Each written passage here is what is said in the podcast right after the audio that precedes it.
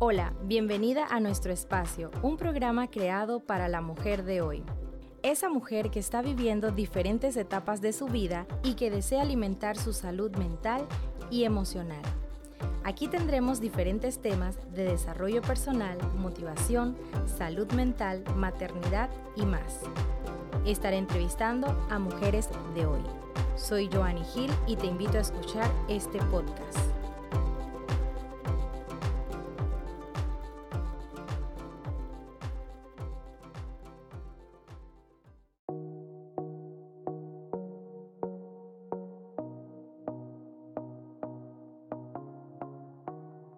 Hola, bienvenidas todas. Estamos en un episodio más de nuestro espacio. Esta semana tenemos a una invitada. Ella es una emprendedora buenísima, me encanta ella. Es Mariande Varela.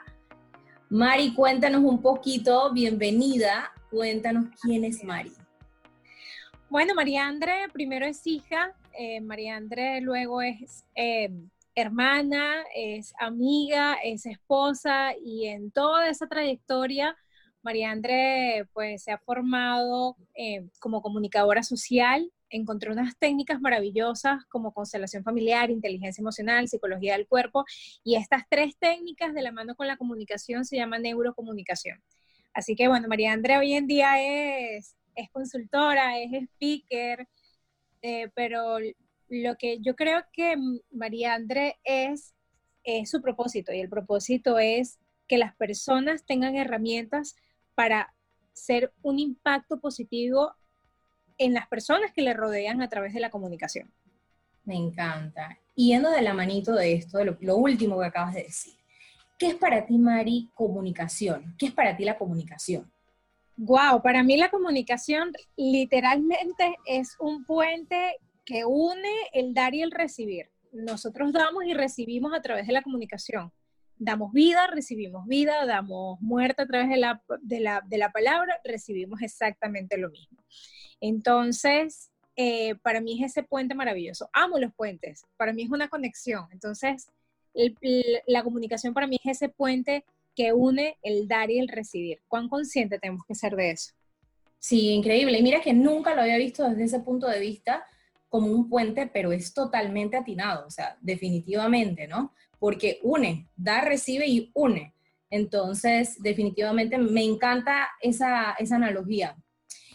Cuéntame, Mari, así hablando, yo sé que yo pienso que hay una diferencia entre la comunicación masculina y la comunicación femenina, pero ilústranos a nosotras la realidad. Eh, te, te, lo voy a colocar desde dos ejemplos maravillosos que encuentro en, desde la antigüedad. Sinclair Lewis, eh, Henry Sinclair Lewis era un escritor y la mayoría de sus escrituras eran sátiras, pero él muestra claramente lo que quiero explicar sobre la diferencia entre la comunicación entre un hombre y una mujer. Y en el caso de él, por ejemplo, decía, siendo hombre dado a la oratoria y los altos principios, gozaba con la música de su propio vocabulario y con el calor de su propia virtud. Entonces, si tú te escuchas esto o lees esto, su vocabulario, su comunicación siempre era desde el hacer. Su importancia era lo que él daba. Entonces el hombre siempre se comunica con lo que puede dar, con lo que puede hacer. Y obviamente esto está impactado directamente con lo que él constantemente ve. Él comunica lo que ve. La mujer siempre comunica lo que escucha, y se conecta con la emoción y entonces la mujer, ¿sabe? Por eso es que nos dicen dramáticas, intensas y todas estas cosas, que, que, son palabras que luego vamos a, a, seguramente a tocar con temas de comunicación, pero si vamos entonces a la comunicación de una madre Teresa de Calcuta, por ejemplo, que era más o menos de los tiempos de Henry Sinclair Lewis, la madre Teresa de Calcuta decía, las palabras amables pueden ser cortas y fáciles de decir, pero sus ecos son realmente infinitos.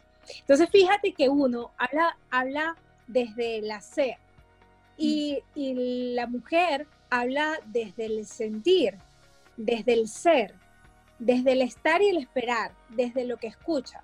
Entonces, ciertamente el hombre y la mujer comunican totalmente distintos.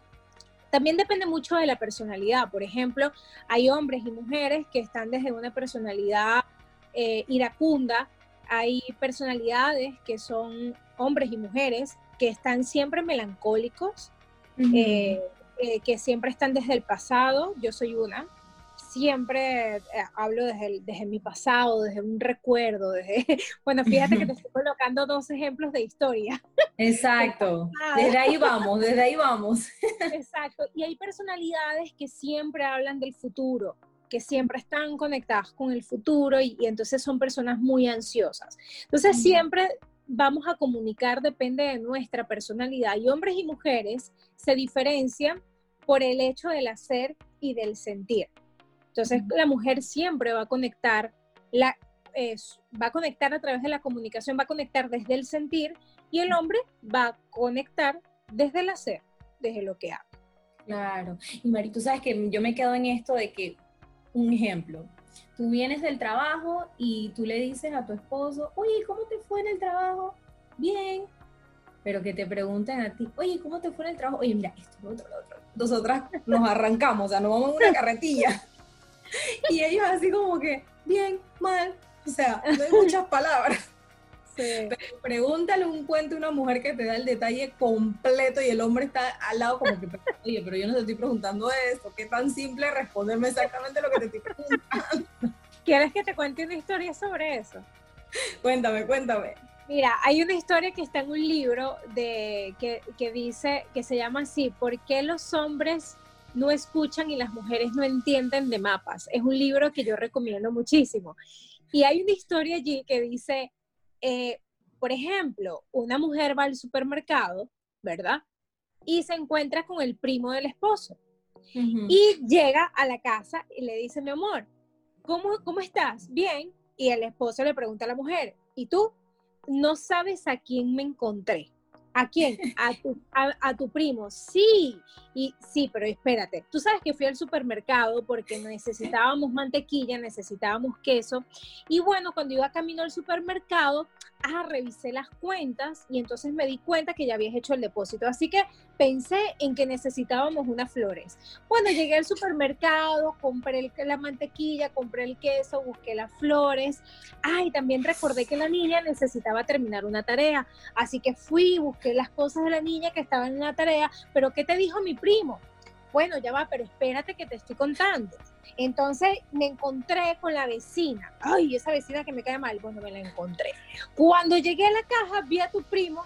¿Y qué te dijo? Nada, pues te mandó saludos. Todo esto para decir, me encontré a tu primo y te mandó saludos. Entonces, una carretilla, o sea, somos una carretilla definitivamente. ¿Qué ocurre con nuestra comunicación? Bueno, porque no nos gusta contar la historia para, para hacer, porque nos gusta conectar siempre a través de una historia. Así comunicamos las mujeres. Conectándonos a través de la historia y del sentir. Eso está, eso está interesante. Eso está interesante. Y mira, hay una cosa que a mí me llama mucho la atención, Mari, y es que nosotros a veces solemos decir cosas que se convierten en realidad en nuestras vidas. ¿Tú qué piensas de eso? Mira, a, muchas mujeres se pueden sentir identificadas con que eh, dicen, ay, soy demasiado olvidadiza.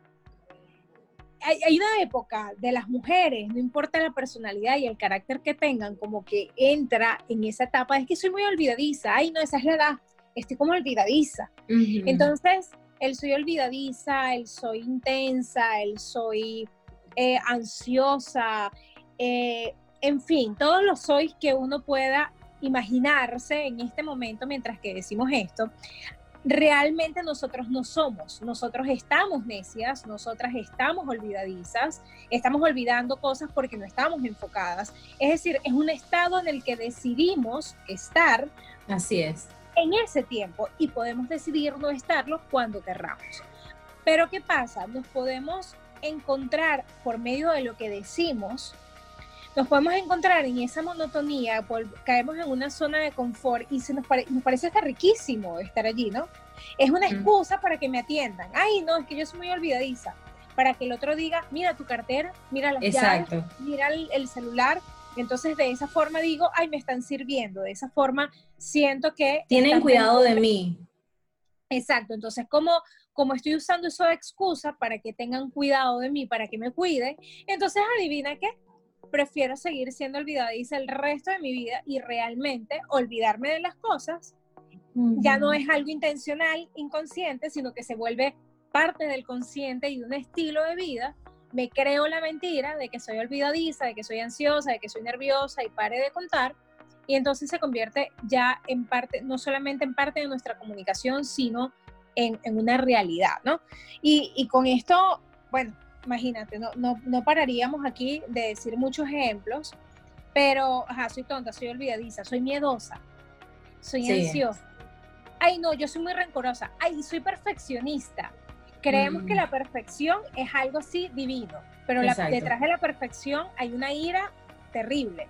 Y así, bueno, podemos pasar aquí dos horas, jamás Exacto. vamos a ejemplo. Pero entonces definitivamente las palabras tienen poder. O sea, es una evidencia que las palabras tienen un poder impactante. Lo podemos reconocer en lo que nosotros escuchamos para que nos demos cuenta del impacto que tienen nuestras palabras. Si alguien te dice, te amo, ¿cómo te sientes? Pero si alguien te dice, ay, no, eres insoportable, ¿cómo te sientes? Entonces te puedes dar cuenta cómo las palabras que te dicen otros a ti generan un impacto mental, emocional, físico y hasta espiritual. Mira, yo recuerdo cuando a mí me decían cosas en la escuela que me hicieron bastante bullying y yo recuerdo que a mí me se me erizaba la piel y las orejas se me ponían rojas. y, y, yo hoy en día entiendo de que el cuerpo reacciona ante las palabras de una manera impresionante. Entonces, que si no los creemos, claro que nos creemos esas cosas que, que decimos, hasta jugando, porque realmente las palabras crean un impacto, dan vida o dan muerte. Así es. Así es, así de sencillo como acabas de decir.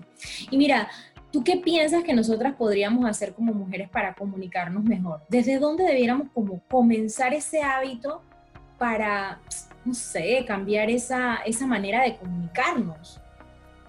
Mira, yo empecé a través del escucha activa conmigo mismo. Eh, a través de la escucha activa conmigo mismo. es, que se me vienen muchas cosas a la mente, pero definitivamente hay, hay muchas herramientas que las podemos dejar a todas las chicas y a todas las personas que escuchan este podcast. Y es que, por ejemplo, si puedo escuchar lo que estoy pensando cada 30 minutos, colocarme una alarma que suene cada 30 minutos y cada vez que suene yo escribir lo que estoy pensando. Lo que estoy pensando, voy al final del día a leerlo y me voy a dar cuenta que eso que pensé fue parte de mi comunicación también durante el día y de alguna u otra forma la gente reaccionó ante esa comunicación. Exacto. Entonces, ¿cómo podemos empezar eh, para poder cambiar la forma en cómo nos comunicamos? Vamos a escuchar lo que pensamos. Eh, ¿Cómo puedo, puedo, cómo, cómo puedo sentirme más segura a la hora de hablar? Puedo empezar a escuchar lo que siento cada vez que voy a emitir una palabra. ¿ok? Antes que, voy, a, hablarle a mi esposo, antes de hablarle a mi hijo, antes de hablarle, yo tengo un gato, así que antes de hablarle a mi gato, parece mentira, pero de hablarle a mi gato, yo me pregunto cómo me siento y yo analizo lo que yo le digo a mi gato. No porque mi gato se sienta bien o no se sienta bien, es como que, porque lo que yo estoy diciéndole a mi gato de alguna forma tiene que ver con una emoción interna mía. Exacto. Entonces, es estar como muy alerta a lo que siento antes de emitir una palabra, decir, ok, esto que voy a decir, ¿cómo me hace sentir? No me hace sentir bien. ¿Por qué no me hace sentir bien? Esto que voy a decir es parte de mi bienestar natural, me ayuda a evolucionar. Esto que, por ejemplo, las personas que le encantan ver noticias y luego repetir las noticias como la vieron. Es que tú no sabes, hay 800 mil casos en no sé dónde.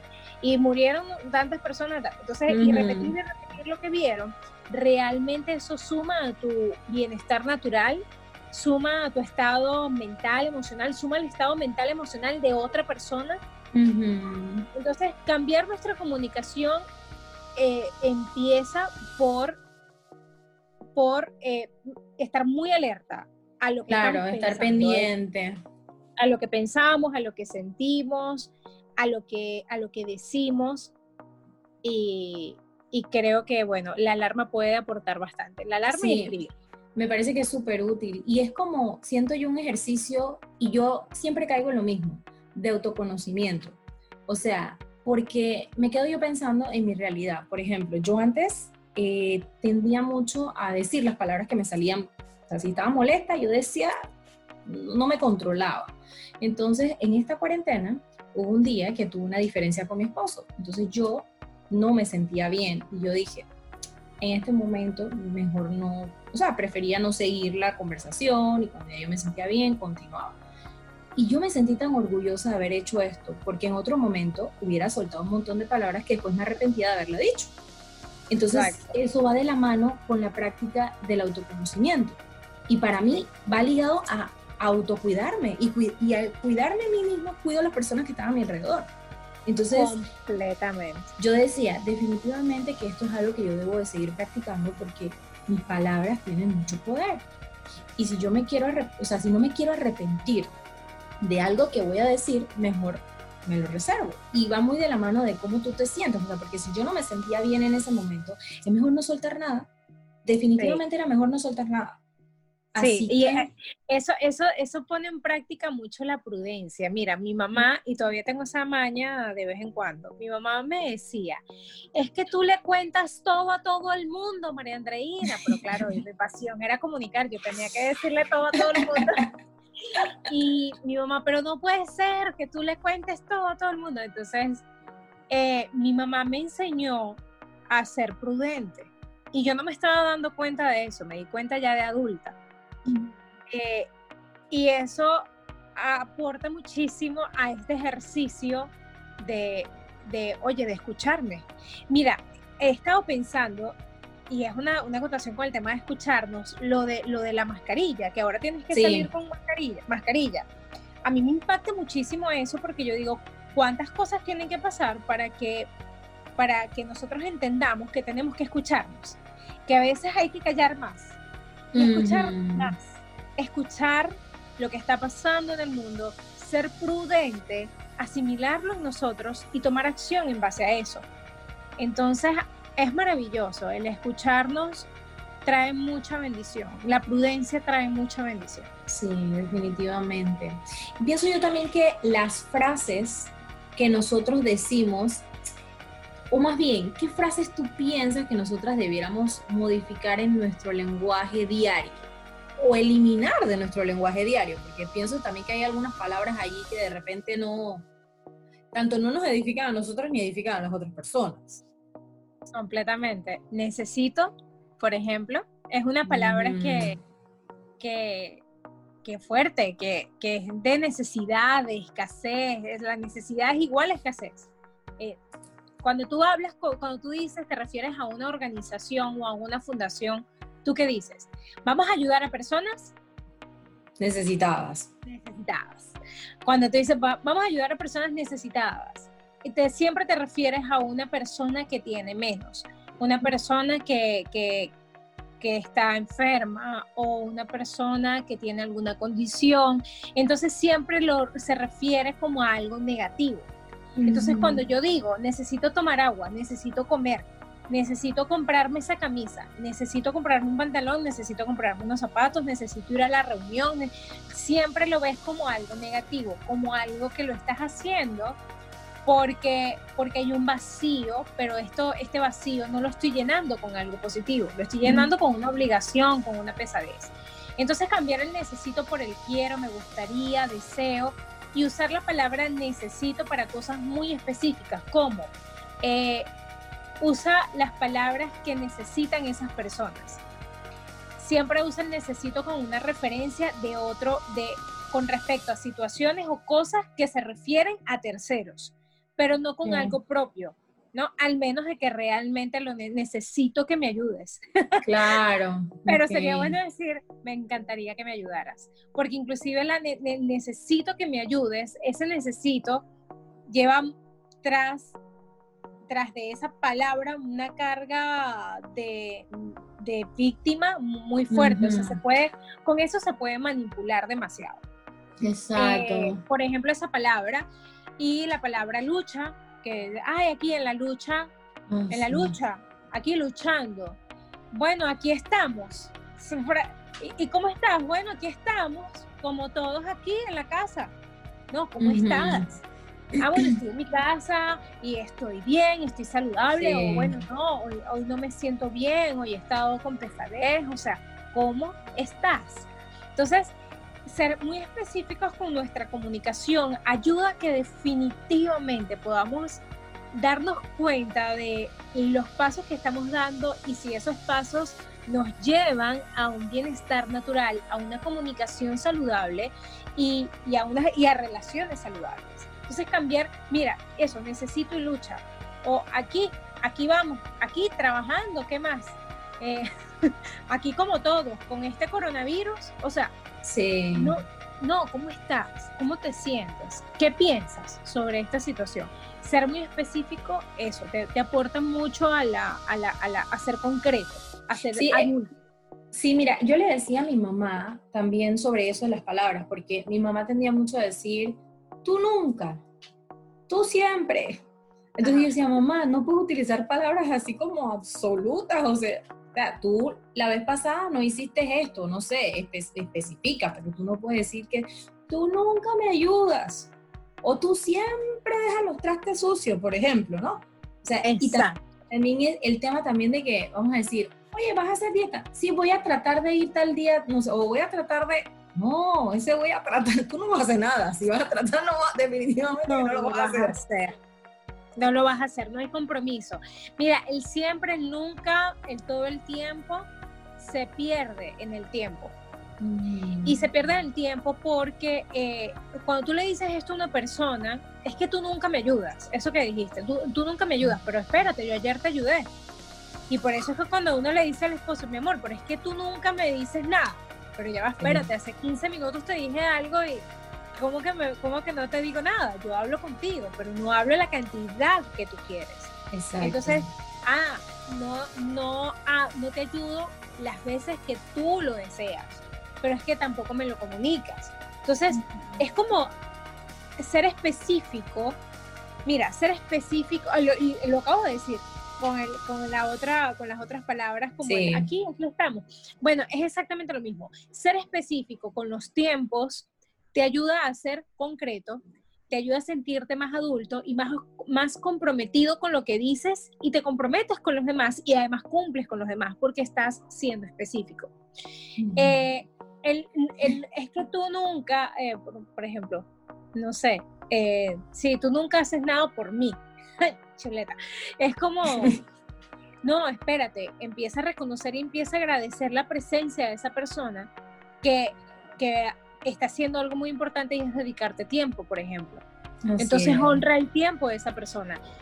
Mira, ver los pequeños detalles, porque en los pequeños detalles está un, una, un factor positivo que nos aporta mucho en nuestra comunicación para mantener relaciones saludables.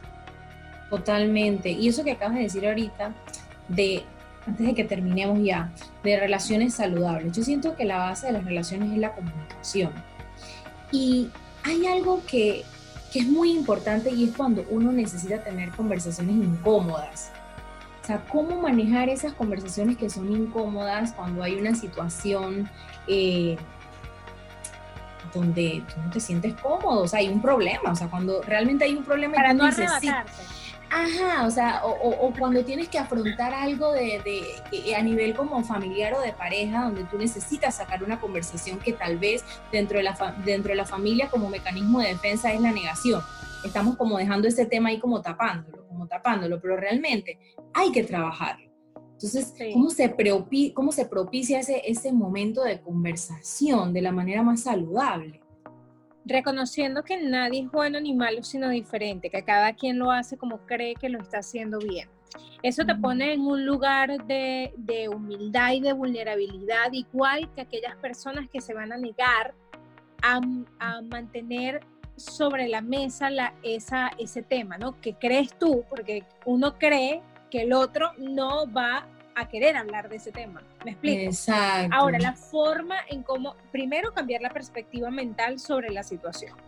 Cambiar la imagen interna que tengo sobre la persona y cambiar la imagen interna que tengo sobre mí y sobre esa situación. Escribir antes de hablar, eso ayuda muchísimo a drenar las cosas negativas y no saludables que quiero decir. O sea, las cosas tóxicas como por ejemplo, eh, si bueno, voy a, voy a hablar sobre alguna situación económica, es que tú gastas demasiado dinero. En vez de decir es que tú gastas demasiado dinero, es decir, eh, creo que es importante que administremos mejor las finanzas dentro del hogar, porque tenemos que pensar a futuro y hiciste estos gastos, estos gastos, estos gastos y esto no ha sido saludable, ni, no es saludable ni para ti ni para mí. Entonces es como, ¿sabes? Eh, es, no hacer sentir culpable o, que no se sienta señalada la otra persona, que se sienta siempre involucrada y, se sienta amada, pues, a través claro. de Claro, es que es como un, juego, un juego de empatía también, ¿no? Completamente, es, una, es un juego de empatía. Y para eso, entonces, yo creo que la recomendación, antes de hablar cualquier, tener cualquier conversación sensitiva, es escribir lo que pienso sobre eso, cambiar la imagen interna que tengo sobre la persona, cambiar la imagen interna que tengo yo sobre la situación. Y luego de esto, decir palabras como me gustaría, eh, quiero, no me hace sentir bien. Siempre decirlo desde, asumiendo la responsabilidad de lo que siento sobre la situación y en conjunto de lo que siento, hacer una pregunta reflexiva y luego de la pregunta reflexiva, entonces sacar una conclusión grupal. Entonces la pregunta reflexiva es, ¿creen que esto que estamos hablando, todo el, todo el mundo se siente bien con lo que estamos hablando? ¿Cómo podemos aportar a que esto tenga una solución? Y estas son las posibles soluciones que estudiamos es, llevarlo más a ese... Buenísimo, sí, y tener como también una estructura de lo que uno va a hacer en ese momento de conversación, ¿no? Preferiblemente. Sí, como ir un poquito más estructurado en cuanto a eso, no, no hacer algo como de prisa así a lo que salga, porque lo más probable es que no, no va a funcionar eso. No, no, probablemente ahí se vayan más las emociones. Ahora, la idea de estructurar no significa que es manipular, porque muchas mujeres eh, solemos manipular con nuestra comunicación y creemos que estructurar la comunicación va a ser que él o ella o esta situación cambie a mi favor. Exacto. Y no es que cambie a nuestro favor, la idea es que es que mejore para nuestra evolución o para nuestra relación. Y son dos puntos totalmente equidistantes. Perfecto, totalmente, totalmente. Bueno, Mari, yo pienso que hoy hemos hablado eh, o esto está buenísimo. A mí me ha encantado todo y, así como, como me hubiera gustado estar escribiendo todito, así, tomando todos los tips. Pero bueno, puedo escuchar el podcast nuevamente a detalle y ahí anoto todos esos puntos importantes que me han encantado del día de hoy. Así que bueno, Mari, quiero agradecerte por tu tiempo, quiero agradecerte por este espacio, por hablarle a las muchachas, por darnos todos estos tips buenísimos. Eh, me encantaría que, que, pudieran seguir a Mari, la que no lo sigue y pues la que sigue, seguirla amando como yo. y bueno, cuéntanos un poquito dónde te pueden encontrar, Mari arroba Mariandra Varela a través de Instagram. Allí tengo un montón de contenido. Hay un reto que hace poco hice que se llama 21 días de higiene mental. Y el día lunes 26 voy a empezar con un reto que se llama comunicación coherente, que también va a ser de 21 días. Así que súmense porque va a estar muy bueno. Eh, y yo lo hemos hecho con muchísimo amor para todos. Y em, bueno, arroba María Varela a través de Instagram y otras plataformas por el link del, de la bio que aparece ahí en las redes sociales, ahí en Instagram específicamente. Genial, muchísimas gracias Mari y de verdad que gracias a todas las que nos han escuchado en este episodio. Le mando muchos besos, que se cuiden y nos escuchamos en la próxima. Bye bye. Gracias.